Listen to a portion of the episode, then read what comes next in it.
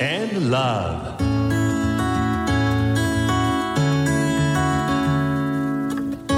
サウナをこよなく愛する私豊沢ひとみが素晴らしきサウナの世界をご紹介するコーナーラブサウナ。このコーナーではサウナの魅力豆知識そして各地のさまざまなサウナとその周辺のカルチャーまでゆるりとお届けします。今日ご紹介するのは宮城県仙台市にある仙台湯どころサンピアの湯という場所です。今週実は私仙台に野球を見に行っていて仙台に着いてから球場に行くまで1時間くらいあるな。立ち寄れそうなお風呂屋さんないかなと思ってたまたま見つけたのがサンピアの湯でした。ここはスポーツクラブなども併設されている大きな施設で中に入るとまずロッカールームがいい香りなんです。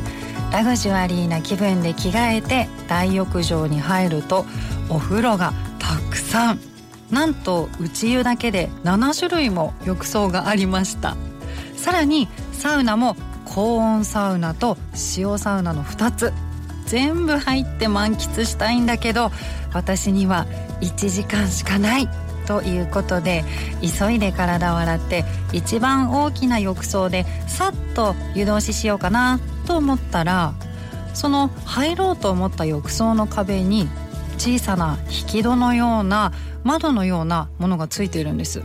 で何だろうと思って近づくとその引き戸外に出る扉のようになっていて浴槽に浸かったまま引き戸を引いてこうジャブジャブしながら外に出るとそこはなんと露天風呂だったんです。コンパクトなスペースが中庭のようになっていて秘密基地みたいでワクワクしちゃいました。その後はいよいよサウナへ。こちらはなんとオートロウリュがあるんです。私が入ったのはちょうどオートロウリュのすぐ後だったので湿度が高くて最高のコンディション。温度はだいたい80度台の後半ぐらいでとっても入りやすかったです。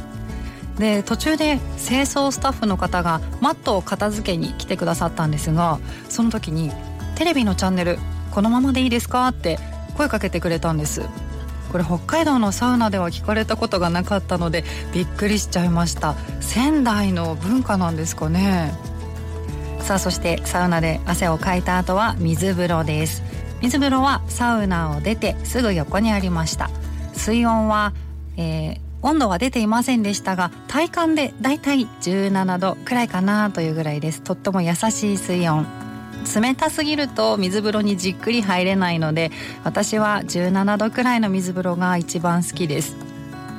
そして水風呂の浴槽内がなぜかライトアップされているので自分の体が光ってちょっと照れました。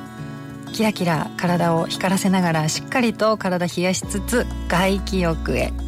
で先ほど入った中庭のような露天風呂とは別に大きな露天風呂もあるのでそちらのスペースへ。